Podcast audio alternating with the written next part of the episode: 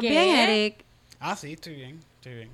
Pero, ¿Y tu sonido? Ajá. Pues fue como que... mua. Eh, no me importa. Estamos- sí, es que estamos grabando. ¿Se puede decir en qué día se está grabando esto? Un lunes. Y los lunes estoy así como que medio. Ay, ¿por qué no llega el Ay, Eric, no puedo creer que te pones bajo el constructo social del Sí, que el lunes sí. es un día malo. Porque yo trabajo y los que trabajan, pues siempre. ¿Dónde tú trabajas? ¿Tú no trabajas, Pero- Eric? Mira, la gente está mirando. Eric Eric. trabaja. Mi suegro, ve, Trabaja. está viendo esto. Eric trabaja. Pero Eric, tú Yo estás, trabajo, tú yo estás trabajo. como insinuando que nosotras no trabajamos. Ah, no, no, no estoy diciendo eso. Ah, ve, aquí sí. ¿Ah? ¿Ah? ¿Verdad? Es que mentira, yo estoy feliz. estoy Claro, feliz yo pensé que estaría feliz porque es el día que vienes para San Juan Sí. y vamos al dispensario Y grabamos gatito, y sobas gatito. gatitos. Y de civilización y Esto, eso. chaval. Grabas, yo esperaba más de ti. Sí. Puedes soltar tus bochinches de calle. ¿Viste el último episodio? ¿Cómo se llama? Sí, lo vi, lo escuché también. ¿Verdad, Onyx? A Onyx, como vieron, hoy está Eric. Yo soy Sí. Cristina. Yo soy Camila. Y yo soy Eric. Por si acaso es la primera vez. hoy. Sí, hoy está horrible. Es por si acaso es la primera vez que nos escuchas. Esto yo esperaba más de ti, como dicen. Y yo soy Eric y estoy encabronado. Que este fin de semana también fui a ver a mami. Mm, Y la, la fui a ver desprevenida, como que la cogí y ya no sabía que yo iba para allá. mm. Y estaban viendo política y yo le digo como que, "Ma- ah, mami, ¿por quién tú vas a votar? Por su- Obvio. Obviamente vas a votar Por Cristo. sí, sí. Claro. Y, y yo le digo, me dice, ¿por quién tú vas a votar? Y yo, yo voy a votar por, por Dalmau. Ah, Dalmau, yo lo digo porque está bueno. Por, por trivial, por trivial le digo, es mi mamá, yo no voy a ponerme en, discu- en en discusiones de política con mi mamá. Si a los 70 años va- toda su vida votó PNP, ya no va a votar otra cosa. Eh, No va a cambiar. No, y le digo, sí, voy a votar por Dalmau porque está bueno. Y tú sabes lo que me dijo esa muchacha. ¿Qué te digo? Me dijo, Eric, no me di yo no puedo creer, no me digas que tú eres un P-word. Un P-word. Me dijo P-word varias veces. Wow. Wow. So canto de P-word. P- P-word. Tú lo que eres un P-word. Wow. Y no estamos hablando de pussy, by the way. No, no, no, no. Y, y me dice como que, yo le digo, mami, pero es que eso no tiene nada que ver. El, el tipo es guapo. Yo puedo decir que es un hombre guapo. Ay, yo no puedo creerlo, Eric. Con esa gente, ¿con quién tú te estás pasando, ah? Ay, me va a echar la ¿Con, culpa a mí. quién- ¿Con quién tú te estás juntando? Esto, esto se pone peor todo esto. Acuérdate que mami es cristiana. Oh. Sí. Mami tiene una licencia para hacer cabronería de parte de Cristo. De- de- de- se- el- Cristo se le imprimió así por el culo y se la dio. y toma, Ok. Haz cabronerías. Y me, y me dice, cuidado con los que tú te pasas por allá cuando tú vas para San Juan. Oh, shit. Wow. Porque eso de los P-word, eso se pega. Eso se pega. Y si eso se te pega, Ay, Dios eso no hay cómo curártelo, ¿sabes? Wow. Eso es un demonio que te... Wow. No seas P-word. Y- Wow, qué fuerte. Pero que le voy a decir a En la, um, ¿Cómo Le- sería eso en la rosa de guabate? Como que yo Mamá. soy... ¿Quién, ¿Quién es la mamá de Eric? ¿Tú quieres ser la mamá de Eric? Por favor. ok. Entre Pero- personajes, católica, No, no, doña, no, PNP, cristiana- cristiana, no católica, cristiana protestante. Cristiana Ay, protestante. santo. Sí. Ay, santo. Todo el Eri. tiempo. Ay, santo, pero tú. tú Pero, ¿Por quién vas a votar? Esto empieza. ¿Cómo, cómo es la canción de la novela? Este, ¿cómo se llama? Guabate. Ay. La rosa, de guabate. Ay, mira, Eri estaba viendo ahí. Pero espérate, Ah, espérate, el- el ahí, intro, el intro. El intro, intro. perdón. La rosa de La rosa de Guabate. Hoy, en la rosa de Guabate, Eric le confiesa a Drusila, se llama mi mamá, Wow.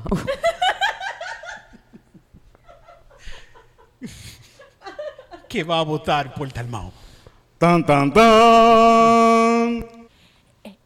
Eri. Dime, mami, bendición. estaba- Bendición, mi hijo. Dios te me bendiga, te me acompañe y te me haga un santo que trabajo le va a costar. Mira, eh, es que estaba viendo aquí. ¿Tuviste el debate? Ay, lo vi, viste, está Ay, bien bueno. y viste qué guapo se veía Pierluisi. Yo voy a votar por Pierluisi. Ay, mami, por favor. Dice, eh, él es el único que va a salvar a Puerto Rico de la deuda. Ah, él fue él fue a buscar a la ley promesa. Nada, yo me cansé. Pues más, ¿sabes qué? Yo voy a votar por Dalmau. Tan, tan, tan. Eric, hijito, Pero mami, no me tranquila. digas que vas a tranquila. votar por Dalma. Mami, tranquila. ¿Por qué, Eric? ¿Por qué? Ah, padrastro, es mi padrastro, se llama Ángel. Mami, tranquila. Yo voy a votar porque es guapo solamente. porque es guapo. ¿Qué está pasando aquí? ¡No! Drusila, ¿estás bien? Mi hijo me acaba de decir ¿Qué? que es un P-word. ¡Eric! Pero, Eric. pero mami, eso Hijo, no- no. Á- Ángel, ¿Cómo ¿verdad, tú vas a que- decirle eso a tu mamá? Pero, ma- pero Ángel, si el tipo es yo un lo tipo sabía, guapo, yo lo sabía. No. pero tú no puedes decir como hombre que es un tipo guapo. No, Eric, obviamente no. Los hombres no dicen esas cosas, por favor. Ay, Dios por mío. eso en noveno grado yo no quería que tú te afeitaras las piernas y mira lo que Eso pasó. fue, En eso noveno fue. te dejé No, afeitarte pero- las piernas Yo y te lo dije, mira, ahora mismo Pero los tiene si con tuquitos chiquititos, se las afeita todavía, eso es. Ay, Eric. Y, y una pregunta. Los jueves tú te vistes Mami, eso es triviando. Estoy No, diciendo porque- porque el tipo pues está cool. Yo no, lo no, Eric, no, está- no, no puede Dios ser, no puede ser. Eso, eso, es la, eso es la muchachita esa, la Cristina esa. Ah, Esa, esa gente de allí, el ma- muchachita esa de los tatuajes, el esa muchacho muchacha, ese mira, despeinado. Mira las Que la- muchachas que los tienen tatuajes y las muchachas que se cortan el pelo así son de esa otra, de las machuitas, ¿sabes? Ah, pero es que son mira, yo- de, es que- pero es que yo- ujú, son- fuertecitas que son. P-word, P-word. Es- esa gente con la que yo me paso son gente bien abierta. Mira, yo tengo hasta amigos gay. Abierto, abierto va a tener este. Mira, Eric, por favor, deja, vamos, te estás haciendo daño a tu mamá, ¿ok? Vámonos de aquí. No, Escúchame, Eric. escúchame, Eric, antes de irme. Eso se pega. La ¿Qué rosa de Guabate. ¿Saldrá Eric del closet? La rosa de Guabate. Ah, wow. Mami, yo no soy De-. Subí el que no era, subí el que no Estuvo era. bueno, estuvo bueno ese primer episodio. Wow. Wow, el primer capítulo de La Rosa de Guabate, fabuloso. Quedó mucho mejor de lo que yo pensaba, de verdad que sí. De verdad, gracias a... Es que me cogieron desprevenida, no pude, no pude ver Nosotros nos votamos, nosotros somos unos Así es, así es, así es. Hello, hello. Nosotros, mira... Yo voy a ir estudiando a Druxila.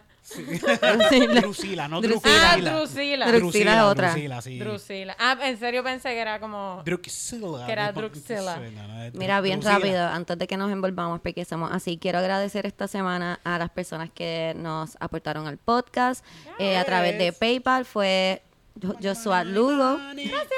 Joshua Lugo, gracias. Isabel Brignoni, muchas gracias. We love you guys. Yeah. Eh, también tenemos un nuevo patrocinador, Patreon. Yes. En, en Anchor, ella es Melissa Márquez, gracias a Mary. La Melissa. ¿Dónde está Melissa? ¿Dónde está? Donde allá... Tú. Mm, mm. Melissa se une a Glorimar Rosario, a José Sánchez, Ya. Bergentino Robles, Elisa González, Cristian Ramírez. Xavier Brignoni, Harold Rosario, Yeah. David Hanuday, tenemos todavía problemas con eso, y. Joely Gutiérrez. Gracias. Gracias a todos. Eh, rapidito, si ustedes también quieren unirse a ese corillo de personas tan fucking awesome que nos ayudan a que este podcast se vea mejor cada vez que si ustedes me siguen en Instagram vieron que estamos hoy buscando cómo embellecer este estudio. Camila no lo ha visto, por eso lo No he ya mismo. Ok. Eh, lo pueden hacer aportando a través de PayPal por Sánchez Cristina 022 o eh, siendo un supporter mensual por Anchor. Puedes buscar el link de Anchor y ahí dice Listener Support, le das ahí y nos puedes ayudar. Mm, mm, mm, mm. Otra cosa que puedes hacer que no te cuesta nada, darle share a este podcast y dejarnos reviews para que otras personas igual que tú lo puedan encontrar. Mm, mm. Cada vez estoy mejor haciendo esas cosas. Estoy súper feliz de mí misma. Mm, Ok, ¿de qué estamos hablando? De lo maravilloso que estuvo ese primer capítulo de La Rosa de Guabate. Y este va a ser un episodio tipo old school. Tenemos un episodio tipo old school porque tenemos nuestras tres secciones favoritas para todos ustedes.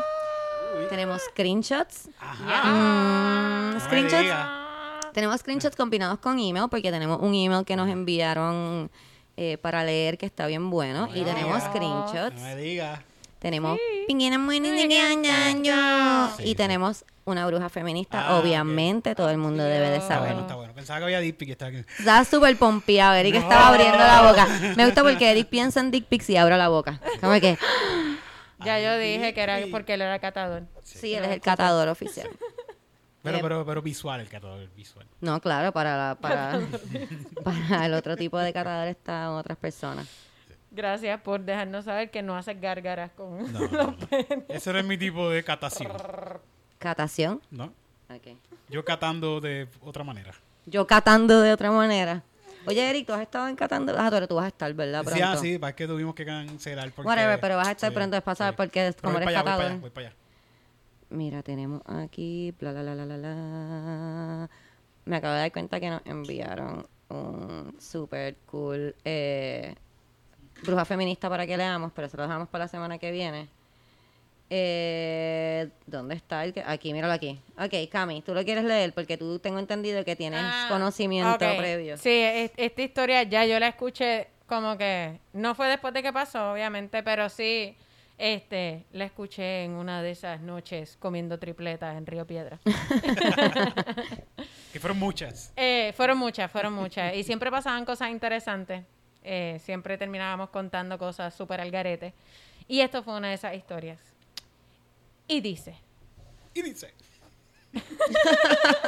eso no es eso. A Falo. Como que Falo va a empezar una canción. Sí, dice. dice. Es mentiroso ese hombre. ¡Es mentiroso! Hay muchas canciones que empiezan así. Nosotros estamos Estamos bien bien musicales, sí. Estamos bien musicales. Nosotros probamos los micrófonos cantando una canción a tres voces, pero nos quedó Y brutal. canción también de borracho, porque uno Sí. canta es mentiroso ese hombre con las amigas cuando uno está ahí como Sí. que bebiendo. O limpiando. O limpiando también. Bueno, hola Cristina, Camila y miembros del patriarcado. No, no les digo que soy mega fan group y del podcast porque ya lo saben con lo mucho que tuiteo, comparto en Facebook y escribo por Instagram. Más ya les envío... eh, espérate. Más- ah, más más, ya ya les le- envío los... Ah. pro- Bueno, nos enviaron ya, Destidito, nos más enviaron ya ya. les envío los profiles de terror de los dating apps aquí en Texas. El Puma slash Walter Mercado Guy y los de Pasión de Gavilanes, Wannabes. Hoy decidí sacar el tiempo para compartirles una de las historias más inolvidables de mi vida. Tenía 23 años. Estu- estaba estudiando en Río Piedras. Picture it. Realmente eso no es lo que dice, pero estaba estudiando en Río Piedras, algo post bachillerato, which seems like, like five lifetimes ago. Estaba hablando con el que era el mejor amiga de mi hermana menor. Yo le llevo a él más o menos dos años, así que él tenía 21 y estudiaba el Epopeya del Saber donde se aprende a beber. Ah, ok, eso es. No sé si es en Mayagüez o... ¿Es en Mayagüez donde cantan esa canción? Bueno, No sé. Nada. Originalmente somos del el noroeste. Que me da gracia porque Camila nos mira como si nosotros hubiésemos ido a alguna Yo universidad, como que... universidad. Eso es en Mayagüez, eso es... Es que no sé, sé que hay como que... Pero es como de way back. Sorry, mi amor. Yo lo único que No sé te de estoy diciendo vieja, es que pues no es algo que reconozco. lo único que sé de la Universidad de Río Piedras es donde venden pasto. En Mayagüez, en Mayagüez hay Ah, una no, universidad ya- también. Ya no sé dónde venden pasto. en toda la universidad. Eh, originalmente somos del noroeste de Puerto Rico. Hasta estudiamos en el mismo colegio católico y todo. Needless to say, we had history. And we came to discover later on we had chemistry. Ah. Era demasiado Chemistry. temprano para decirle nada a nadie de nuestro círculo que nos gustábamos y que queríamos salir. Mi hermana siempre fue mega celosa y no nos quería juntos. Tan, tan, tan. Por eso estábamos on the deal. De mis primeras relaciones on the deal y para nada de las últimas, pero eso es para otra sesión de psicoterapia. Una noche de la semana yo estaba encendida. Francamente estaba bellaquísima hasta el tuétano de los huesos. No pasa, sabía que el tuétano de los huesos se podía poner bellaco, pero Ay, boom. el chico y yo estábamos hablando por teléfono. Eran como las 11 de la noche. Mm. Estábamos super flirty, Uh. pero en diferentes costas de la isla. La cosa es que él dice, ¿a qué le llego? Y yo le digo, "Mm, ¿a qué ¿A no? que no? Y él dice, si le llego, ¿me vas a recibir? y ella le dice, es que no vas a llegar. Y él le dice, "Mm, watch me. Enganchamos y yo pienso, oh shit, él va a caerle. Cue the montage de yo afeitándome las piernas, arreglándome, finding the sluttiest short shirts and camisole I have. Yo le aviso a mi BFF que vive en el mismo piso que yo y a nuestro corillo que ni me jodan que I was gonna finally get some. Ah, sí, side note. Para ese entonces había hecho de todo menos relaciones pene-vagina o pene-ano. Estos son otros 20 y esos son otros 20 Oh, pesos. Así que esto iba a ser como la primera vez Oh, shit. doing that. Ok. Ah, no pueden ver mi, mi cara. Mi cara está bien graciosa. Eh, Confíen, confíen. eh, espérate. ¡Ah! Andrew, ¿sabe por qué yo, papá? Ok. Llega en una hora el condenado de costa a costa. Wow. wow. El tipo iba, él llegó en Wow. helicóptero y se tiró hacia la casa. Esa historia pudo haber sido peor, se pudo haber matado. Después de todo esto, así, y se mató en la autopista, nunca llegó. Diablo, Eric. Sube. Lo dejo entrar a mi apartamento. Les recuerdo que mi roommate está durmiendo.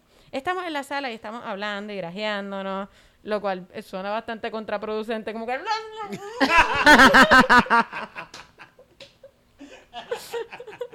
¿Y qué? ¿Cómo esto? ¿Cómo llegaste tú? Ayuda, que la vida de lleno. Quiero algo de tú.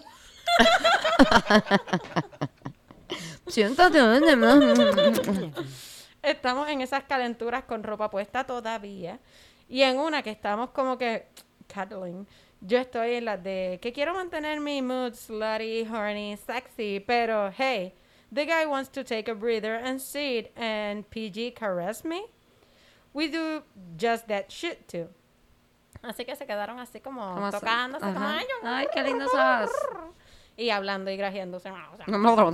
rico era. en una, no sé qué está diciendo porque como que no termina sus palabras y mucho menos sus oraciones porque se están grajeando, mi gente. Sí, es que es difícil, mamá. Años después me entero de que fue todo fueled by a bunch of liquid courage on, this part, on his part. De repente pasa lo siguiente. Estoy sentada a la izquierda, él está a mi derecha. Yo estoy recostada de su pecho, él me está acariciando la cabeza con su mano izquierda. No, esa es mi derecha. Ok.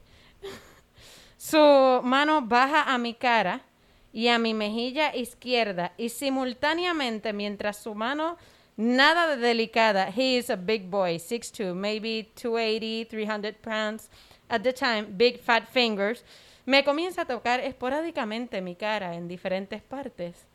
El chico viene y me dice, eh, eh, eh, ¿Quieres que- ¡Bola de bowling! Y con esas palabras siento como mete sus dedos de anillo y del medio dentro de mis fosas nasales y ligeramente las levanta para darle un poco de estilo. Él usó mi cabeza como bola de bowling. How sexy is that shit? Le conté que el chico también boleaba Oh en ligas y todo. Por fin se lo metieron por algún lado. Se lo metieron. ¡Por fin! Le conté- No por donde ella quería, pero se lo metieron. Les conté que el chico también boleaba en liga y todo. Siento como todo el mood se va para el mismísimo carajo y mi vagina se transforma en el desierto del Sahara. Creo que está de más decir que se me fue el mood. De repente me acordé de que tenía clase al día siguiente, me dio dolor de regla, no se podía quedar, Saturno estaba retrógrado, etc. en menos de una hora, he was back on his way home. Prólogo. Le tomó meses al chico sobreponer eso conmigo. Lo intentamos otra vez, but it wasn't in the cards for us. Mis orificios in the Netherlands desafortunadamente se mantuvieron intactos por más tiempo de lo anticipado. Pero una noche tuvieron un final feliz y sí, llegué a ser agarrada como bola de bowling where it really mattered. Wink, wink, nudge, nudge. Two in the pink, one in the stink. Ah, she got her one. Al fin y al cabo puedo decir que tengo la suerte de que mis historias de vida amorosa son comedia y no de horror. Gracias por sacar de su tiempo para leer esto, por el podcast y por todo lo que hacen. La amo con cojones y con ovarios de acero. Te amamos. Brutal, brutal. Yo quiero decir algo bien personal. ¿Qué? ¿Te lo metieron por la nariz? ¡Sí! ¿What? Si ella no hubiese dicho que medía 6'2 y pesaba 2'40, yo hubiese dicho mi ex. Pero fue como... Ajá. Sí, y yo lo encontraba súper funny. Lo que pasa es que that's my kind of thing, ¿entiendes? Como que, por eso es que yo digo que cuando los tipos esperan que yo sea como que, no, super sexy. Es- eso me quedó más yo, en verdad, que lo que quería hacer. Como que, oh, super sexy. Como que yo, yo soy más como que, "Ah, super sexy. y, y yo tenía un ex que, Cuando eres sexy, eres, estás borracha. no, Sin soy como que, soy como la de Bob's Burger. Um, y él me agarraba por así por la nariz y yo lo encontraba super cute. pero en medio del mambo, porque yo como que, ajá, yo hago cosas bien pendejas con mi novio, como que Por al frente. Cogiéndola. chingando En cuatro y de repente él, En vez de jalarla por el cuello, la jala por el ¡Ah! Y tú así. Como un lechón en la vara. Cristina le ¿Qué tuvo que hacer un nose job. Después de dos años con el tipo, Cristina se hizo un nose job. Por eso es que yo tengo la nariz tan perfilada. Porque me, Te me la jalas para arriba, te la jalas para arriba. Este. Pero era como algo No. sexual o era como jodiendo. Era como algo jodiendo, Ah, como a cute thing. I don't know, I found it cute. Yo pensaba que era super cute, que... Porque era algo súper original para mí. Él no, él no jugaba bowling. so que- Sí, tú, tú te sentiste única. Ella sabe que... es que a mí me gustan cosas, mira, te voy a, voy a, voy a abrirme aquí un Por poco. favor. A mí no me gustan las cosas como que normales, en sentido de que como que, que se me pega así en el oído y me... Como que eso a mí es como que, ah, espérate, ¿qué tú haces? Eso me da cosquilla. Pero yo he tenido jevos que como que me meten los dedos de- por la nariz o como que me lamben el sobaco. Ah, pero eso está cabrón. Eso está súper Que te lamban el sobaco es como que, wow, aquí hay amor. Yo creo que para mí It's es más íntimo que te lamban el sobaco a que te lamban el culo. Bien cabrón.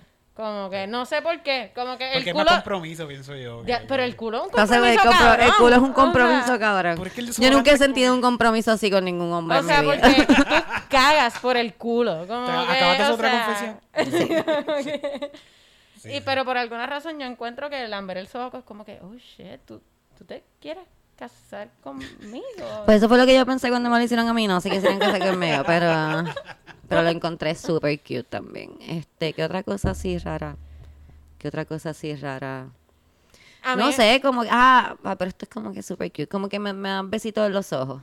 Ah, pues eso es súper cute. Pero eso también es como que eso no es... No, Sí, pero... como que Una vez me dijeron, te puedo lamber en o- el ojo, y ahí dice, mm, Conjuntivitis. mm, sí, como que a Eric le da un ojo al suelo y... Yo no sé si lamberse el ojo sea lo más adecuado. Mm, Yo, yo no sé. No. Yo no soy Eh, muy de cosas en los no. ojos. Pero a Cristina le besa los ojos para que se acueste a dormir. Y yo, pues, Dios mío, acuéstate a dormir ya. Ya, ¡Mua! ya. Cállate la boca. acuéstate. ¿A ti nunca te han hecho una cosa así bien rara que tú digas como que no, aquí se acabó esta pendeja? Ah, Mírame, este email está bien largo, no sé sí, si sí, leer sí, esto. eso está largo, ¿Qué cojones. pasó?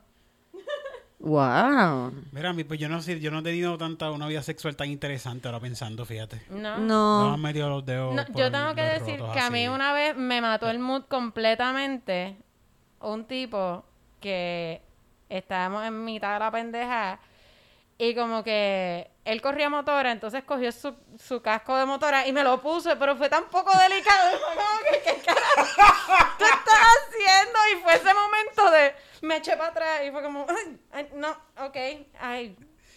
Y me quedé sentada como que, ah, Y te empezó ay, no te, sé, que como que te puse el me casco. sentí atacada por el casco Como y que como no que... me- Y me, como que me vestí, fue como ya...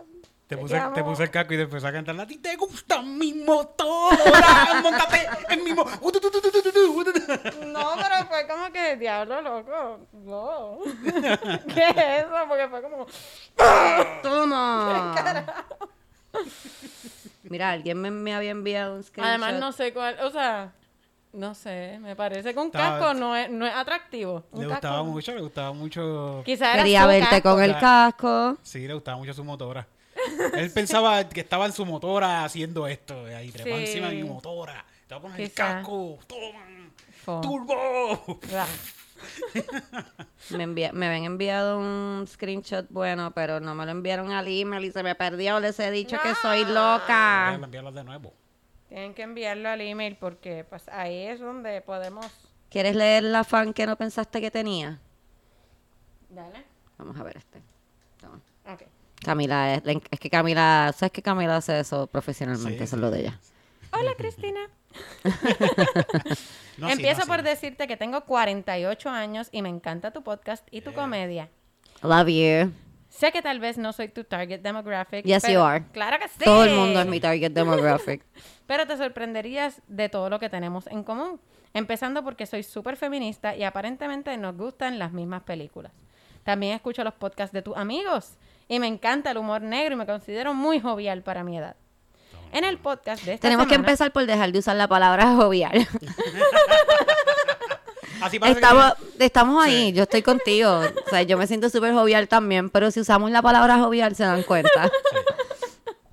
En el podcast de esta semana mencionaste la película He's Just Not That Into You, en el contexto de lo que se puede aprender de ella. En mi caso, la he visto muchas veces porque la mejor parte es cuando el chico le dice a la amiga que si un hombre quiere estar con una mujer, va a estar con esa mujer sin que nada se lo impida. Desde ese momento he llevado esa frase como un mantra y me ha ayudado a salir de una mala relación que tuve por muchos años y donde creo que hasta sufrí maltrato. Lo siento, amiga. Yo pienso que si uno Si cree que sufre crees. maltrato, probablemente sufre Eso es. maltrato. Tengan eso en consideración. Sí. Eh, conocí a este hombre cuando tenía 32 y él 38. Ambos éramos divorciados y él tenía dos hijos. Nos conocimos a través de Match.com. Mira, un punto menos para... Sí, ya me está asustando. Al principio todo fue muy nice y todo, todo fluyó con mucha calma. Teníamos muchas cosas en común y la relación sexual era mejor de lo que yo había tenido en mi vida. Era la mejor que yo había tenido Oh, en mi vida. shit. Oh, shit. Oh, my God. Siempre empiezan así. Siempre empiezan así. Iba a decir algo. Y mira que yo era bien promiscua y lo digo sin ninguna vergüenza. Wop, wop. wop. ¿Por qué? El problema es que desde el principio él me dijo que traía muchos traumas mm, Mm, y que no me podía prometer una relación más allá de una amistad porque él no quería volverse a casar. mm. Eso yo lo interpreté como que la relación no era seria y por las experiencias que yo había vivido y mis propios traumas de, de que había tenido muchas relaciones con hombres que solo me usaban para sexo, puse a ese hombre en esa misma categoría. Boom.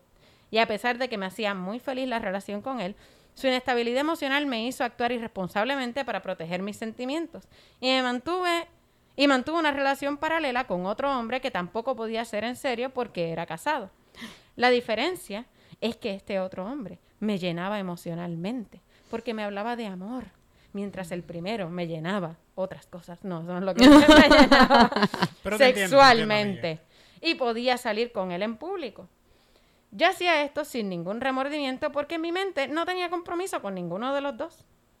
La cosa se complicó cuando pasaron dos años y me di cuenta ese, que ese hombre, el soltero, era el hombre de mi vida y que lo amaba a pesar de todo. Entonces rompí la relación ilícita y adúltera y me dediqué en cuerpo y alma a enamorar a mi amado. Esta mujer es escritora. Pasó otro año Si no, mamá, ponte para algo. y pensé que lo había logrado. Mas, sin embargo, él todavía no me hablaba de amor ni de compromiso. Así son. Así son, mano. Conocí a su familia, a sus hijos. Me quedaba en su casa los fines de semana y nunca teníamos discusiones ni problemas. Hasta que explotó la bomba. Pam, pam, pam. Un día me contó que la razón de su divorcio fue por infidelidad de su ex y que por eso él no confiaba en nadie. Y que él me había investigado y que sabía de mi otra relación con todos los detalles. Que me lo estaba diciendo porque quería darme la oportunidad de que si yo le contaba todo, había posibilidad de salvar la Ah, pues, relación. Y por primera vez me dijo que me amaba. Mano, ¿por qué hacen eso? No sé, Como que hay otro tipo, no te sé. amo. Ahora estás confundida. Yo totalmente accedí y fui sincera con él porque realmente pensaba que podíamos empezar de nuevo. Recuerda que al momento que explota la bomba ya había pasado dos años de que yo estaba solamente con él y la otra relación era cosa del pasado. Yo pensaba que si él supo lo que yo hacía y seguía y seguía conmigo, pues que tenía la capacidad de superarlo. Ellos no superan nada. Empezó diciéndote que tiene traumas. Sí, Esto es una persona que no supera. Él no, no supera. supera. Él simplemente dice, yo acepto que tengo traumas, tienes que bregar con ellos. ¿Qué más podía pensar si había pasado tanto tiempo? Y aquí viene lo difícil. Él me puso condiciones porque no confiaba en mí y yo las acepté. Me llamaba a todas horas, me exigía explicaciones de lo más mínimo. Me acusaba por cualquier cosa y veía fantasmas de cuernos en todos lados. Eso me da risa. Fantasmas de cuernos.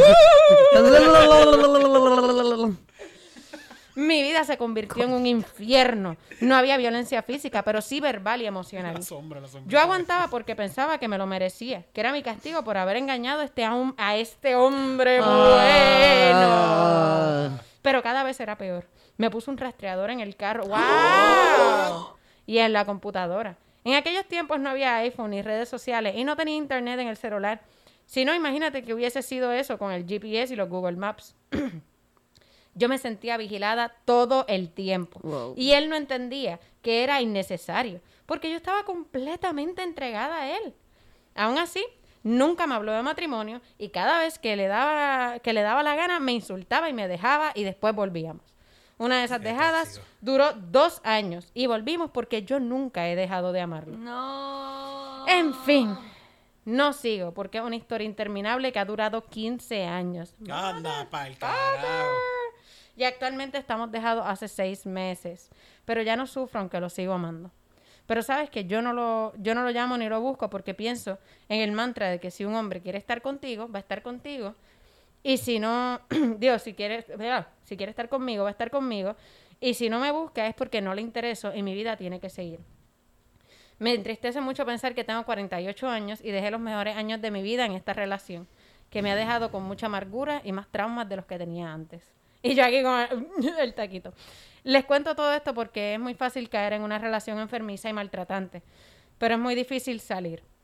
Yo pienso que debo buscar una relación, otra relación, pero a mi edad ya es muy difícil empezar de Nah, nuevo. mija. Claro que no. Nena, Mira, relax. yo nunca he tenido nada. He entrado a dating sites, pero los hombres de mi edad lo que buscan son chicas mucho menores y no puedo ser cougar porque ya no soy atractiva y sexy como antes.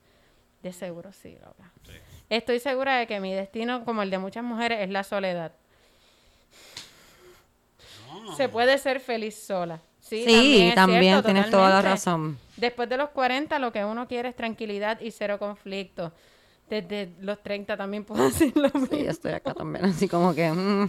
Llega los momentos en que ni el sexo es importante. Si los hombres entendieran eso, las cosas serían bien diferentes. No me quiero ir sin dejarte un pensamiento positivo. La, relación- la razón por la que me gusta tu podcast es porque me maravilla ver cómo mujeres jóvenes como tú y Camila son tan maduras y se dan su lugar y están en contra del patriarcado. Salud, titito. El problema es que mi generación es precisamente el maldito patriarcado y el machismo. Me encanta cómo ustedes son tan open y honest en todo. Y como saben reconocer los red flags y mandar para el carajo a cualquiera y que se joda todo. Un saludo a tus amigos y te sigo escuchando. Te amamos, Te amiga. amamos, te gracias amamos. por escribirnos eso. Y yo creo que de cierta manera, eh, ¿verdad? Uno dice todas estas cosas, que uno reconoce los red flags y qué sé yo, pero ha sido precisamente porque uno ha pasado por ese mismo tipo de relaciones. Sí, yo iba a decir, Este, uno lo reconoce, pero no sale corriendo tan rápido tampoco. Yo, me Yo- tardo un poquito. Sí, yo, yo estuve en una relación súper horrible como tres, cuatro años, algo así. Este, y cuando habla, hablaste del, de que te chequeaba el teléfono y todo eso, a mí, yo me di cuenta de una cosa que él hacía que yo al principio pensé que era como que, ah, qué cute. Y era que cada vez que él hangueaba, él me llamaba en FaceTime. Como que me llamaba en video. Cada vez que él hangueaba. Pero pues siempre me llamaba desde el baño, lo que sea. Pero entonces cuando yo jangueaba, empezaba a llamarme en FaceTime. Y cuando yo no lo cogía era como que, ¿pero por qué, mi amor? Si tú sabes. Cuando yo te llamo. Cuando con- yo, cuando yo estoy jangueando te llamo en FaceTime. Y es como que... Y yo se lo aceptaba. Yo se lo aceptaba y decía, "Ay, diablo, estoy cabrona, no le estoy cogiendo el FaceTime. Y me tenía a veces una hora yo en el baño hablándole en FaceTime ahí. Mm, Ay, ¿qué van a hacer? Y yo ahí, pues no sé, porque estoy en el baño y mis amigas están allá afuera. Pues, que, estoy aquí hace una hora sentada como un imbécil. Este, y, y pues son esas cosas que uno no se da cuenta hasta que ya uno está into deep, que uno dice como que, wow, espérate, ¿cómo yo llegué a esta mierda? Sí. Yo he estado en relaciones eh, donde no, como que yo estoy buscando que me digan, ah, sí, yo te quiero mucho y no me lo dicen. Y, y yo pienso que hay personas que pueden bregar con eso súper cool, pero hay personas que no. Y si eso no es lo que tú estás buscando, pues debes de buscar a una persona que te trate como tú quieres. Eso es lo primero. Y lo segundo es que tienes toda razón en que una persona te puede, te va a buscar cuando te quiera buscar y que si él no te está buscando es porque no te quiere buscar. Pero también tienes que estar bien consciente de que no solamente porque te busca significa que te quiere para bien. Eso es algo bien importante, porque a lo mejor nosotros pensamos como que, ah, lleva seis meses que no me busca, eso es porque no quiere nada conmigo. Ah, mira, me está buscando de nuevo, es que quiere algo bien conmigo, quiere estar conmigo en serio. Y, y no, no. Los otros días nosotros tuvimos un amigo que, que a mí me abrió los ojos bien cabrón en ese sentido, como que, porque ya yo, uno sabe estas cosas, pero cuando uno las ve que pasan, es como que, oh shit, esto está cabrón. El amigo de nosotros había salido con una muchacha que la, le hizo papelones, whatever, la dejó a ella así, ay, este hombre no me quiere. En verdad no hizo eso, pero como que el trauma de que... "Ay". Y pasa un tiempo y la muchacha está súper cool y qué sé yo, y de momento el amigo dice, yo tengo ganas de escribirle a fulanita. y nosotros ahí como que, ¿por qué carajo tú le quieres escribir a fulanita para ver si está bien? Como que, pero cabrón, tú estás, puedes ver en Facebook, quieres entrar por mi Facebook, si es que tú tienes bloqueado y puedes ver que está bien, como que, ¿para qué tú vas a buscar a esta persona? ¿Tú quieres una relación con ella? ¿Tú quieres, ¿Para qué tú vas a meterte ahí? No, pa- Tú- tú Sí, te- por eh, su eh, ego. Sí. Eh, sí, es es una manera de saber que aún tienen control sobre ti. Eh, Es una cuestión De control, este, de sí. poder, de Y ego, esto, de... lo- o sea, esto no necesariamente lo hacen solo hombres, como que yo he tenido Mujeres, panas claro. que, hace eso, que hacen eso a cada rato con tipos, como que ese tipo es un fucking psycho, lo odio. Como que, mira, es que el otro día estaba hablando con tal tipo y no, pero no era ¿Por un qué? psycho y lo odiaba. Ah, bueno, o sea, nada es que me invitó a comer y... este, That's y, crazy. Y yo creo que todos, todos nosotros, bueno, yo digo todos nosotros así para no sentirme tan mal, pero yo estuve también en una pendeja así, on and off, de que el tipo desaparecía tres meses y de repente me escribía y, y uno se siente como que... Ahora sí me Ahora quiere. sí. Este es el, Yo creo él me que- está escribiendo porque se dio cuenta que me quiere. Porque obviamente. en los chick flicks que te enseñan, como que está la ruptura y de repente el tipo aparece en tu casa a las 3 de la Reflexión, ya mañana. reflexionó, ya Sí, reflexionó. con lluvia cuenta. porque se dio nuevo. cuenta, estaba bebiendo con una mujer y dijo, esa mujer no es la que yo quiero y salió corriendo debajo de la lluvia, llegó a mi casa y me gritó, Camila, y yo, Dios mío, este es el hombre para mí. Eh, Echa un polvo y se acabó. y ajá, y como Sí, que echan un polvo y es como que... ah, Y ya el otro día estás esperando que te escriba de Diablo, nuevo porque o, o sí. puede estar un tiempo, pero lo que quiero decir es que si ese es el patrón que ya lleva por 15, 15 años. Yo estoy yo estaba viendo un patrón los otros días que llevaba unos años y estaba ahí mucho menos de 15 estaba como que espérate, esto no me está cuadrando. Aquí hay algo que está como pasando de nuevo. Y voy a decir corté con eso. Hopefully. Este, hopefully. Done with that. Este, pero pero si tú estás viendo que el patrón es como que ah, me voy y viro, me voy y viro, pues no creo que ella sea como que oficial de que vira y se va a quedar. So que yo te diría que 48 años es súper joven todavía. Sí. Eh, mira, mi, mi amiga, yo no pierdo la fe. Y Mi mamá consiguió el amor de su vida a los 50 años. mira para allá. Ay, me y es un encanta. tipo súper fantástico, de verdad. Una persona eh, que la trata como una reina. Es amo de casa. Y Mi hermana también tiene 52, creo que tiene 53, y se consiguió un tipo bien cabrón y compraron Sí. una casa ahora y están bien felices que... Por eso es que no te, no te tires a la soledad. La soledad tampoco está mal, pero si en verdad quieres una pareja, yo pienso que puedes conseguir una sí, pareja. va a. Claro que Y yo ahí como que, bueno, mi mamá conoció el suyo bailando salsa. No sé si baila salsa, pero aparentemente como que es una buena manera de Creo que la mamá de. Titito consiguió el de la, el de ella bailando salsa también. Me voy a Eh, apuntar mira. en unas clases de salsa. Estoy viendo ahí un denominador común. Sí. Así que. Que hay una química rápido Sí, cuando unas clases, sí, salsa, sí, las clasecitas de salsa. ya y tienen algo en que- común. Ajá. Ya te pegaste y tú sabes si te gusta. No, además y ya... te meneaste. Ajá, y tú sabes si se baila bien o No, y además que, o sea, como son eran clases, pues como que se veían a menudo, tiempo, como que así que podían hablar y, pues, y de repente como que, mira, ¿y quieres salir? ¿Te quieres comer algo después de la clase de salsa? Ay, qué bella esa historia de amor. Me Sí. encanta. No hay una película de esto, se llama Salsa, ¿no? Sí, yo- Rosalinda y la salsa. Sí, yo, yo quería... Ah, No, rano es salsa.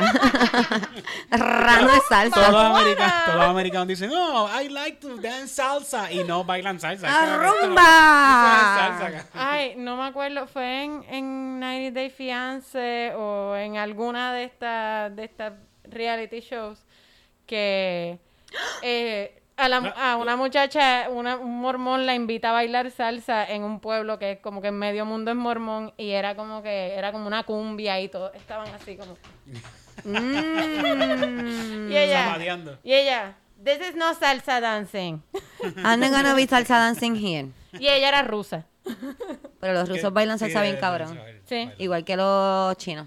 Los japoneses. Los japoneses, los Cualquiera de esos que tiene los ojos rasgados. Eric, no saben bailar. Eric. Perdón, perdón. Cualquier eh, etnicidad del oriental. No, No. no, asiática. Asiático. Asiática, perdón. Asi- cualquier etnicidad asiática. ¿Estoy bien? ¿Hasta ahí? Sí, está bien, está bien. hasta, hasta ahí vas bien. Les gusta la salsa. Les Sí, gusta la salsa. El gran combo, Pero, vale eh, cantar Está los está chinos. En Eh, Japón, en Japón El gran combo le canta a los chinos. Gilberto Santa Rosa le canta a los chinos. Toda esa gente, toda esa gente va Bueno, pero en Japón sí hay, hay una cultura de salsa. Bueno, Y la- hay la orquesta La. Luz. Mm, exacto. Ah, ¿verdad? Esos son japoneses. Son luz. japoneses. Son Sí. japoneses. Que los puertorriqueños están muy cabrones. Mira, nos enviaron, eh, nos enviaron un, nos enviaron un Tinder profile. Ya vi, ya lo, ¿Ya viste quién es? ya lo vi, ya lo vi. ¿Ya viste quién es? ¿Tú viste Ya quién vi, es? vi, Ah, vi, vi, vi. ah, pues esto va a Ah, ser una la- sorpresa para él. la semana pasada estuvo cool, que era el Domata, mano. Sabía que el Domata estaba en Puerto Rico, fíjate. Es de tu- pues, vamos, vamos a llamarlo para que venga para Ok, calzoncillo. te voy a leer el bio Ah. y después te voy a enseñar la foto. Y voy a adivinar por el baño, dale. Yo Dale. creo que sí. Pero también tienes que dar link. me tienes que dar No link. full, te voy a dar todo. Ok. Nombre, Mustafa.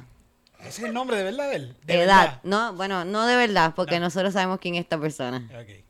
Y se puso Mustafa de nombre. Sí, Mustafa. Ya yo sé quién es. Ajá, sí. 33 años. ¿Durmió en una casa de alguien sin, sin que sin permiso? No. No, no, no, no, no, no no, no. No, no, no. Ok. Ingeniero químico. Vive en Guaynabo. Busco segunda y tercera esposa.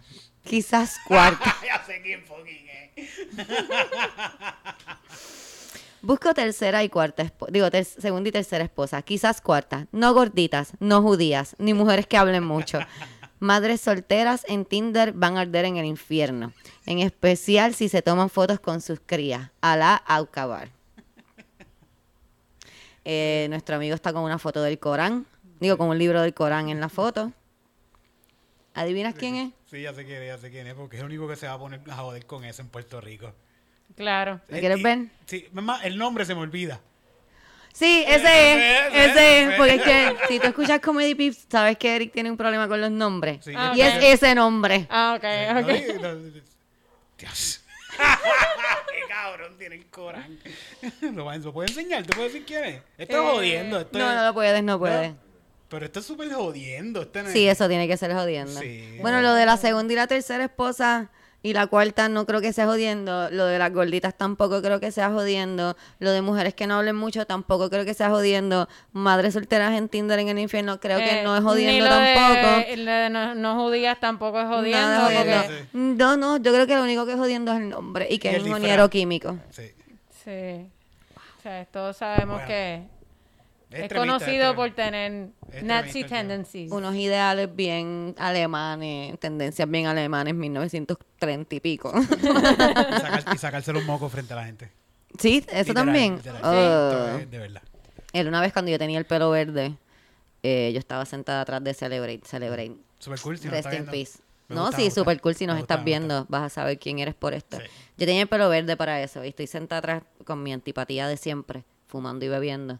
Y él sale y se sienta al lado mío y me dice, ¿ese es tu color natural?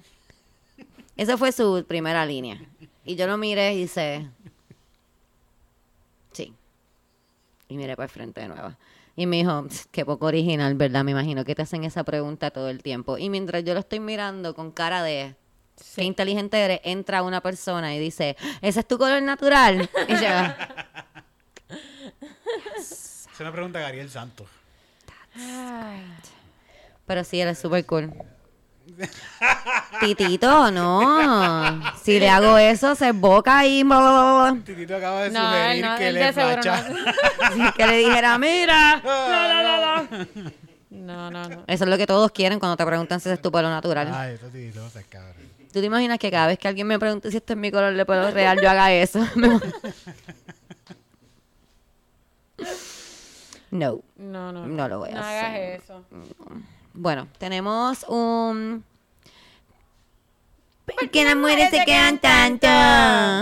Y es cortito porque no tenemos mucha información, pero yo presumo que las personas que son de Puerto Rico o tienen personas de Puerto Rico en su feed tienen que estar eh, al tanto de lo que está pasando. Hay una muchacha que está desaparecida desde la semana pasada, es una joven de 16 años. Camila lee. Eh, Camila estaba ahí de leedora, me encanta. Estoy de leedora. Eh, ¿verdad? La familia escribe, ¿no? Encontramos un momento de mucha angustia. Llevamos desde el día 17 de septiembre a las 9 y 22 pm que se llevaron a Rosimar Rodríguez Gómez de frente a nuestra residencia en Sabana Seca, Toa Baja. Por favor, solo pedi- pedimos que regrese con bien. Le pedimos ayuda de corazón a cualquier persona que pueda cooperar con el dolor inmenso que siente nuestra familia. Esta agonía no se puede describir, se lo agradeceremos. Este, pueden contactarse y dar los números a los que se pueden contactar. Eh, estamos eternamente agradecidos con su ayuda y su familia la espera. Aparentemente eh, se la llevaron en una van blanca, Blanca. Eh, Frente a su casa, ¿verdad? de frente a su casa. Y tú estabas diciendo que, que Que, la había supuestamente la amiga le había dicho, se iba a encontrar con la amiga, y la amiga le dijo, ah, pues espérame al frente de tu casa, como que fue un, algo un poquito puesto ahí. Shady. Sí. Ella le dijo, ajá, como que voy por ahí, espérame afuera. Pero es que tampoco eso es algo tan shady. No creo que sea tan shady. Sobre todo cuando tú eres más adolescente, como que mira, voy por ahí, va, como que Sí, ve saliendo. ve saliendo. No, Yo lo shady hago de parte mi- de ella, de que porque tú le dijiste que salga para el frente, que el pescado, como que le tiró un pescadito para que si eres una persona maliciosa, puede sonar, sí, puede sonar como... Pero entonces volvemos. Pero Eh, yo ahora estoy no batripeando pienso- porque yo hago eso con mi hermana todo el tiempo. Exacto, eso es lo que te digo. Yo hago eso no- con Cristina cada rato como que, mira, voy por Voy ahí, por voy ahí. tarde, voy saliendo, digo, ve Que saliendo. pudo haber sido al azar, quiere decir. No, que- eso es, eso es exactamente lo que te quiero decir. No creo que su amiga le haya puesto para que la hayan raptado, si no sería mucho más fácil conseguir qué es lo que está pasando, como que porque tú le dijiste, puede ser simplemente que ella le haya dicho eso mismo, porque eso, eso es lo que te digo, eso pasa todo el tiempo. Es como que dale, avanza, Sí, nos sí. tenemos que ir. Sí, que pudo haber sido al azar, pero eh, ahora mismo hay un montón de gente Eso desaparecida. es lo otro que íbamos a decir, El como que- que hay un montón de gente desaparecida, o que no es tan extraño esto de que se llevan en esta muchacha. Yo estaba escuchando un podcast que se llama, le voy a dar el out aquí, de Crime, Crime Pod, Pod. que estaban hablando de Amílcar Matías, un asesino en serie. Él habla de este tipo que lo metieron preso por presuntamente eh, encontrarse con un niño, pero fue que lo cogieron, ¿cómo se llama? cuando- Eh, eh, Soliciting a po- eran policías y lo pillaron por eso, pero lo estaban buscando porque habían niñas que habían desaparecido y la habían visto con él por última vez. Pero lo cogieron por eso, por el catfishing que le hicieron. Mm, ok. So, este tipo sale ya mismo y este tipo, sí, mucha gente asegura que, que él raptaba a niñas y que las mataba. Y ahí cuando él estaba en, en este tiempo en todo su apogeo, se habían desaparecido muchas niñas de las mismas edades y con el mismo trambo de por celular, como que se escribían y se las llevaba y las Uy. Es que yo pienso en primero que eh, ¿Qué? siempre... Dale, te- perdón, que- termina. termino con esto. Sí, que sí. él lo que, él lo que dice es que estas niñas fueron reportadas, pero hay muchas más personas que no están reportadas que están desaparecidas. Que, que la lista que tiene la policía no está ni, ni, ni siquiera cerca de toda la gente que en Puerto Rico se desaparece. Que parece pareciera como si estuvieran escondiendo algo casi.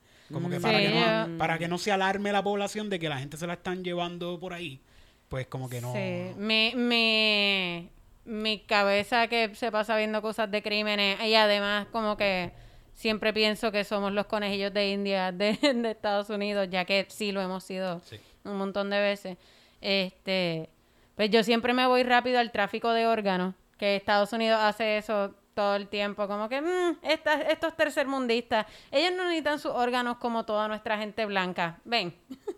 Eh, y siempre eh, pienso en eso porque de, de las desapariciones, ¿verdad? De las fotos que, que han puesto de las personas desaparecidas en las últimas semanas, ahí sí hay muchos jóvenes y niños entre 12 y 18 años, pero también hay gente mayor, este, que, no sé, siempre me voy al conspiracy theory. Sí, Yo sí. pienso que nosotros este, no algo, no, pensamos que así. los serial killers pueden pasar en. Puerto Rico, pensamos que es algo que pasa como que en Estados Unidos. Y eso es lo- el primer fallo porque Esa es la cuestión que tú lo ves. Mira, porque mismo- ni lo consideran, ni lo consideran, como que ah, eso no pasa aquí, eso es lo primero. Y lo segundo, perdóname rápido que quería decir, es que eh, cuando las mujeres se desaparecen es culpa de ellas. So que tampoco buscan tanto, es como que pues se fue por ahí, ¿quién la manda? y no le dan tanta importancia que se desaparezcan tantas mujeres de cantazo. Sí. Y están acostumbrados quizás a ver la cara de un serial killer lindos porque están en películas o, o que casi siempre los serial killers famosos son quizás hasta estos tipos que son guapos y, y, y se Sí, llevan a- algunos de ellos mu- muchos ajá, ajá ¿Tú te imaginas? Pero mira esto, mira esto. ¿Tú te imaginas que este tipo, tú lo te lo encuentras por ahí caminando, comprando pan al lado tuyo? ¿Tú te imaginas que este tipo es un serial killer? Sí. Sí, de verdad. Yo pienso pero que, pero que yo un, me lo imagino como con un viejo casquetero de un, eso. ajá, un No, un serial así. killer. Yo no pensaría que es un serial killer, yo pensaría que es un, un viejo de estos casqueteros. Mira qué es lo que pasa, mira Este- cómo yo este me voy. se llama Amílcar Matías, asesino en Esto serie. sale el año que viene, by the way, tengan cuidado por ahí. Este, este viejo, un viejo casquetero Sí. del campo, Ujú. eso es un serial killer.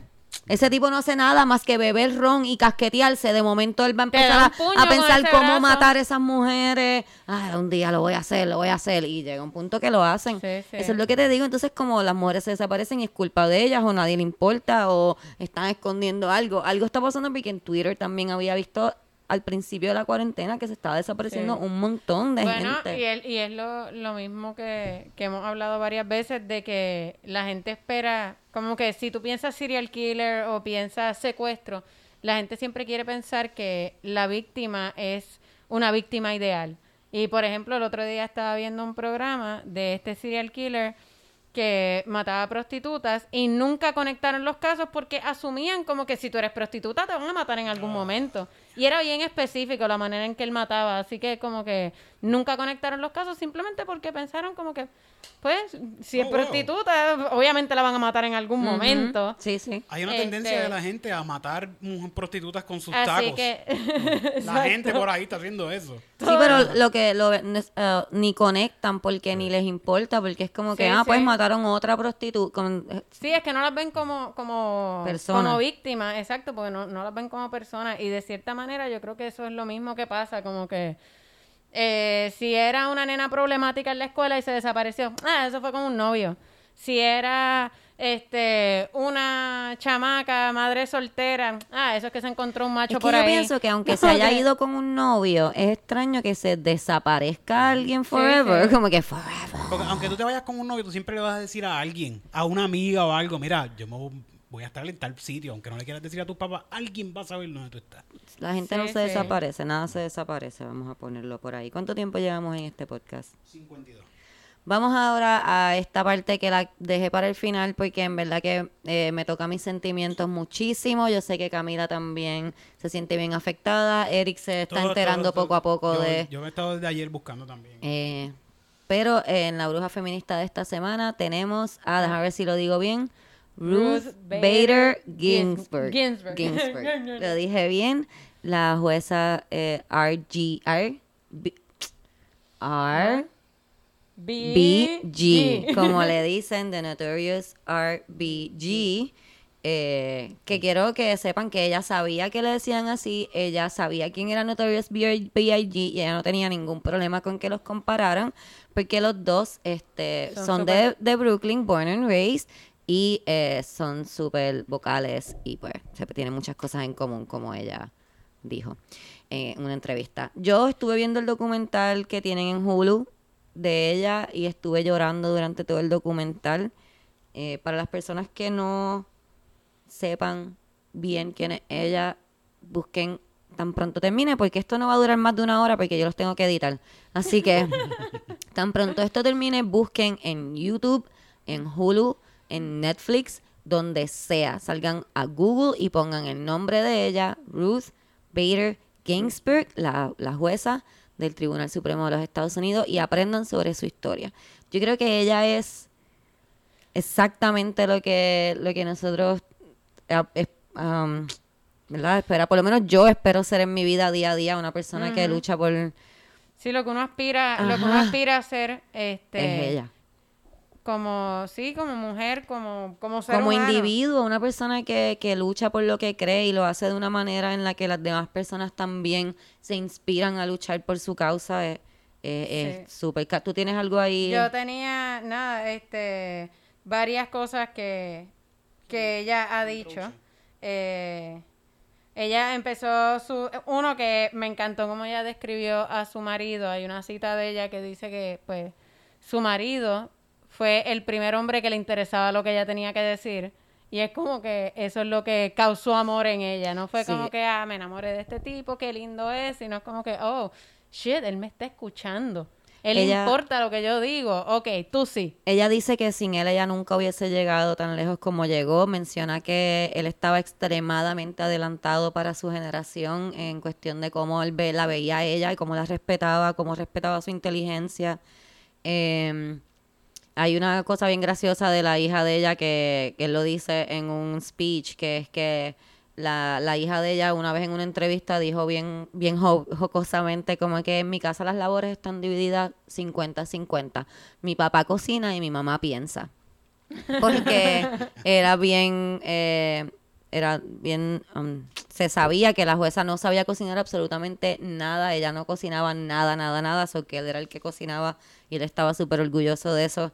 Eh, dicen también que cuando ella empezó a estudiar leyes, él le decía a todo el mundo que ella iba a estar en el Harvard Review. El Harvard Review es una revista de, de Harvard que solamente el 25% de los académicos de Harvard pueden estar en esa revista y desde que ella empezó a estudiar él le decía a todo el mundo, mi esposa va a estar en el Harvard Review, mi esposa. Y que la gente le decía a ella, tú sabes que tu esposa está por ahí diciendo que tú vas a estar en el Harvard Review, como que qué le pasa. Y ella en su segundo año de universidad fue la primera mujer en estar en el Harvard Review.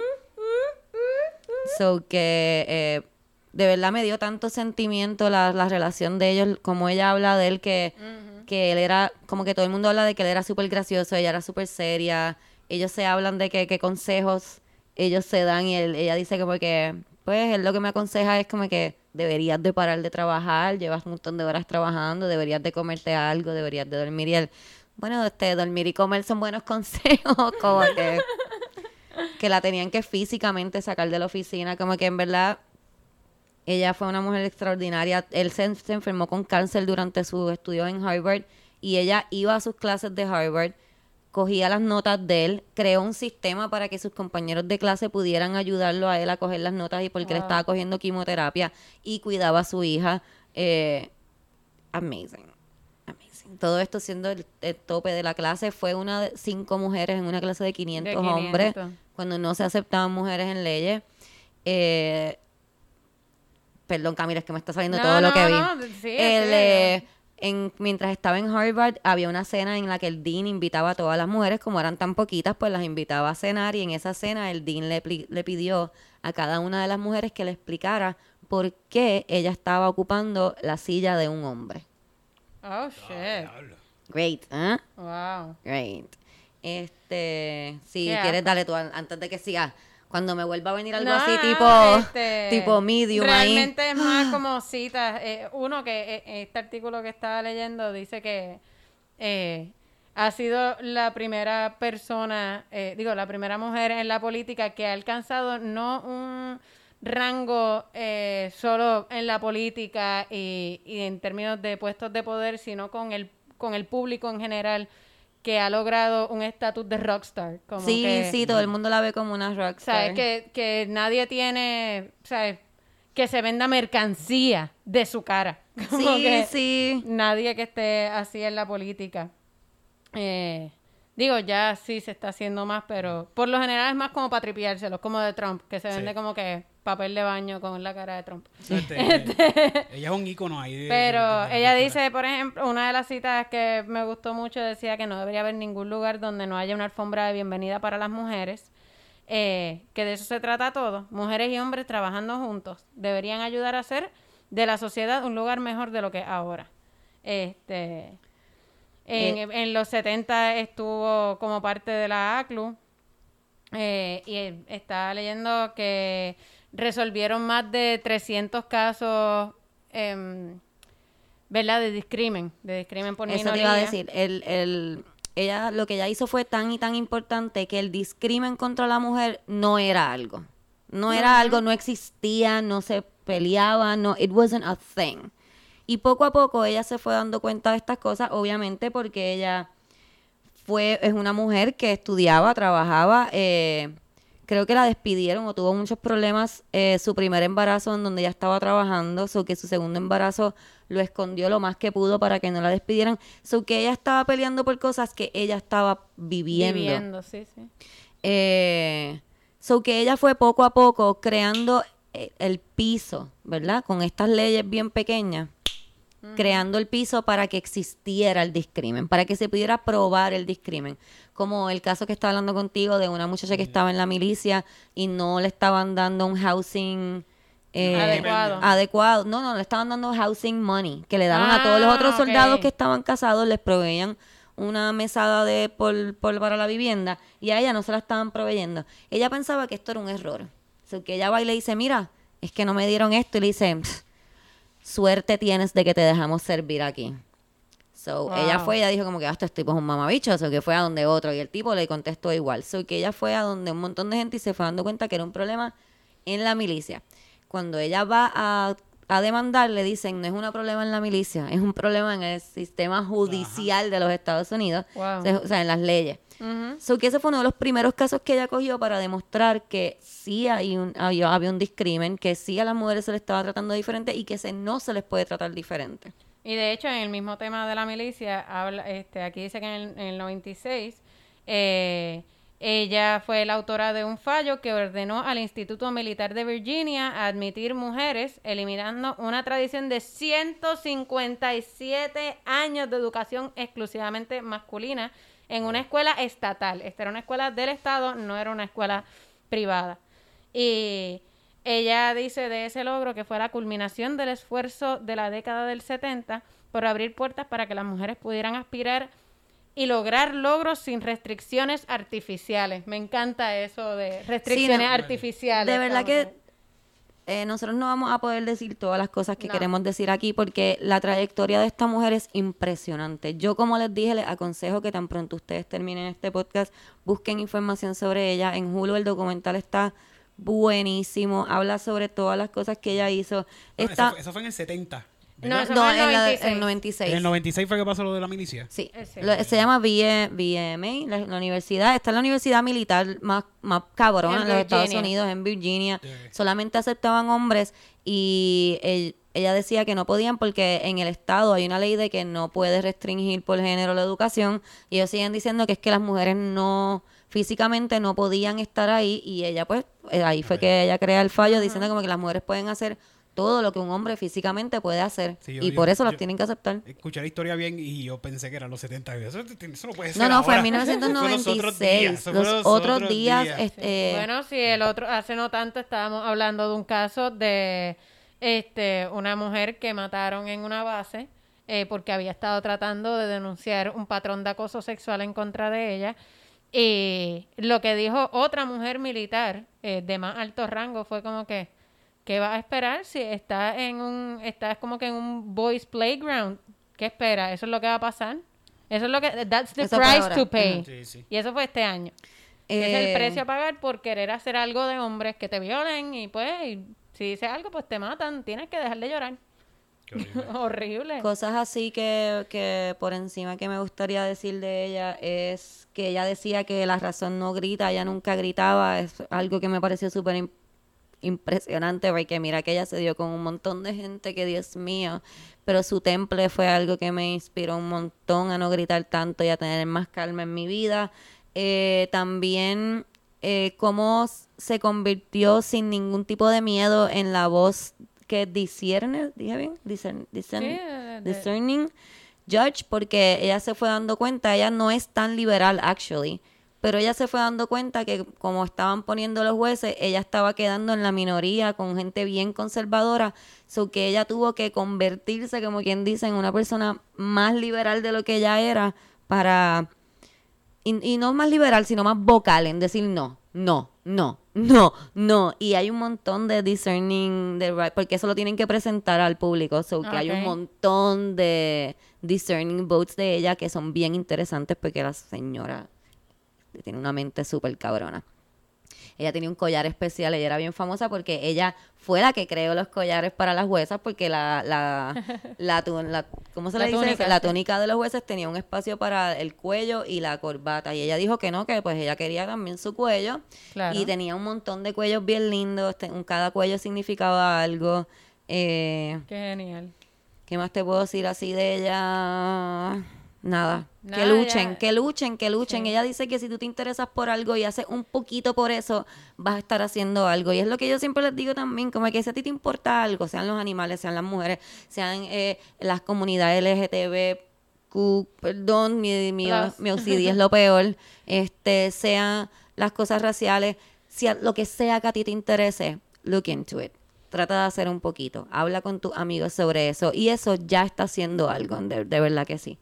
Sí, Eh, yo, yo creo que una de las cosas que, este, que, que he escuchado y he leído de mucha gente que ha cambiado el mundo, hablan de empezar por cambiar tu entorno, como que tu familia, la gente que te rodea, tus amigos, hablarle. Y no es cambiarlo, es hablar, ajá. Claro, como- pero informarlos y como que hacerlo parte de tu diario vivir para que no sea un tema, sino que sea cosas que poco a poco van cambiando. Y yo puedo decir que ese tipo de cosas yo lo he visto como maestra, lo he visto con mi pareja, lo he visto como madrastra, eh, lo he visto en, en mi familia en general, que uno va hablando y teniendo estas discusiones acerca de temas que a uno les resultan con el, importantes. con el mismo público yo esperaba más de ti que nos escriben y nos dicen como que mira no había visto esto desde ese punto de vista o qué bueno que hablaron de eso pues porque eso es lo que estamos tratando como que de entre chiste y chiste como que try try to say si, something si quieres cambiar al mundo, primero cámbiate a ti. claro Exacto. claro Lo también dijo Cancelbero envuelto en muchas drogas.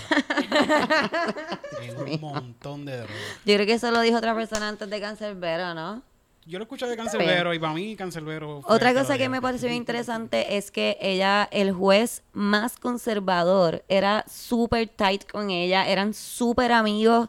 El, el, el hecho de que tuviera una persona tan y tan y tan conservadora, con unos ideales tan y tan y tan diferentes a los de ella, y tuvieran una relación tan amena, me, me pareció súper impresionante. Y a todo el mundo le parece súper impresionante porque todo el mundo habla de, de su relación con el juez Scalia, creo que es, Ah, Scalia, algo Scalia, así sí. Porque los dos aman la ópera, los dos salieron en una ópera juntos, se pasan en la ópera, se pasan, Eh, para llegar a ser se pasaban para llegar- tripeándose ellos Para llegar a mismos. ser juez, tú no, tú no eres cualquier pendejo por ahí que saliste de la high school y llegaste a ser juez. Sí, So, sí. son dos mentes que se encontraron bien cabronas. Sino, y, que entienden sí. y que entienden que para poder trabajar juntos se tienen que llevar bien. Como que allá al nivel donde ellos están, donde ellos están decidiendo las leyes de un, de un país entero, ¿verdad? El curso que va a tomar la historia, ellos no pueden llevarse mal porque las decisiones que se toman no se pueden tomar en base a cómo tú y yo nos llevamos. Se Sí, tienen que sí. tomar en base a lo que pues es- está bien o lo que está mal. Eh, algo que pues me dolió un montón, un montón, un montón, un montón, un montón, es que pues la jueza murió eh, con con la pregunta, ¿verdad? El cuestionamiento de qué es lo que va a pasar en los Estados Unidos.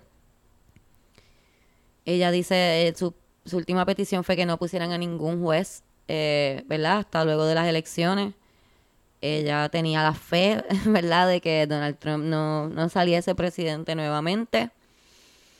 Y pues murió con ese, con ese hopelessness y eso es lo más que me hace como que me, me da un sentimiento tan grande que este ser humano tan mierda como Donald Trump no haya, le haya permitido morir en paz a esta mujer que ha hecho tanto por, por el mundo. eh, se me hace bien horrible. Me preguntó, Camila, dime, ¿las personas que viven en Estados Unidos y son puertorriqueñas pueden votar por el presidente? Titito me dice que sí. Que viven en Estados. Unidos, sí. Sí, Si en viven en Puerto. Rico, no. Pues el, el- la audiencia de este podcast, el 63% está en los Estados Unidos, ¿verdad? Así que yo le voy a pedir al 63% de este podcast que si a ti no te importa la política, tú no pensabas votar en las elecciones de los Estados Unidos, cambies de opinión. Cambies de opinión y salgas a votar. Salgas a votar, tú tienes el poder de cambiar el curso de la historia. Ustedes pueden votar por fucking Biden, que es la otra. Y, y no es como que yo pienso, ah, Biden es el mejor ser humano del mundo. No, pero Donald Trump no puede ganar. Biden, because. eh, No puede ganar Donald Trump. No puede ganar Porque no Donald puedes Trump. votar por Bernie. Sino, sino por, sino por, por ti, ¿verdad? Si a ti no te importa la política, hazlo por, por la memoria de, de la jueza eh, Ruth. Eh, ha- ha- hazla por, por, por, el cambio, por el cambio, ¿verdad? Que necesita el mundo, por, por, por lo que tú quieras. Aunque pero sea, por el- aunque sea en venganza por el papel que nos tiraron después lo que de tú María, quieras. lo que sea. Por favor, por favor, si estás en Estados Unidos y puedes salir a votar, sal a votar. y si tienes Begging familia you. que es trompista, por favor habla con esa gente que es la que Escóndele, hay. escóndele las Hay- llaves del carro ese día, hay no sé. Hay un montón de, de boricuas, eh, más de los que uno pensaría, eh, que son que son republicanos de Sí. clavo pasado. Eh, de mi Mira, yo espero que las personas que escuchan Yo esperaba más de ti no sean trompistas, de verdad que no. de- no, no, pero si tienen Eso familia, eso no te hace una mala persona. Si tienen familia trompista, yo tengo familia que yo no les quiero hablar. Porque, eh, sí, eh, gente, pues, este, Na- nada. el eso, punto es vota, que hablen, vota, hablen también votar, con su habla. familia. Si estás en Puerto Rico, también fucking sal a votar, no, haz algo, haz algo. Coge un ticket, llégale, vota también. Eric va a votar por Calmar porque está bueno. No, porque mami no quiere que yo sea un P-word. Ok. Camila no ha dicho por quién va a votar, yo tampoco, porque eso a nadie le importa, pero salga a votar, salga a votar, eso es lo más importante. Sí. Eh, espero que les haya gustado este episodio, espero que les haya gustado la rosa de guabate. Eric va a seguir trayendo material para la rosa de guabate. Sí, sí. Eric. Eh, ¿cómo es que se llama tu podcast ese que tú Ah, tienes? búscalo, Comedy Pips, un podcast de comediantes bien chévere, que la gente va para allá y hablan de comedia y de cosas que le pasan a uno con... No te lo pierdas. Comedy Pips. Titito por allá, Titito. Dale. Bueno, calzoncillo Music Night, que sé que ese calzoncillo Music Night, que... Yes. El, el, el, el podcast más visto en Andrómeda. Wow, shit. Esa gente no paran de enviar No paran de... mensajes, Sí, sí, cabrón. sí. Lo que pasa es que yo no entiendo lo que me dicen. Yo nunca lo Yo le, entiendo. yo le pongo corazoncito. Sí, porque- sí, sí, sí. Corazoncito. Hay que tener cuidado con cosas Con los porque ellos corazoncitos, pueden porque si no cogerla de una entienden. manera violenta también, pero... También. pero- Anda. Sí, Yo espero que sea lo mismo corazoncito Sí, en todas, sí. todas las galaxias. sí, yo espero también. Yo espera, este, yo esperamos de ti. Calzoncillo Music Night tiene su intern, tiene su intern nuevo. Estamos level up, level up, level up, level up, level up. Eh, bueno, nada, terminamos, ¿verdad? Bye. Bye. Suscríbete.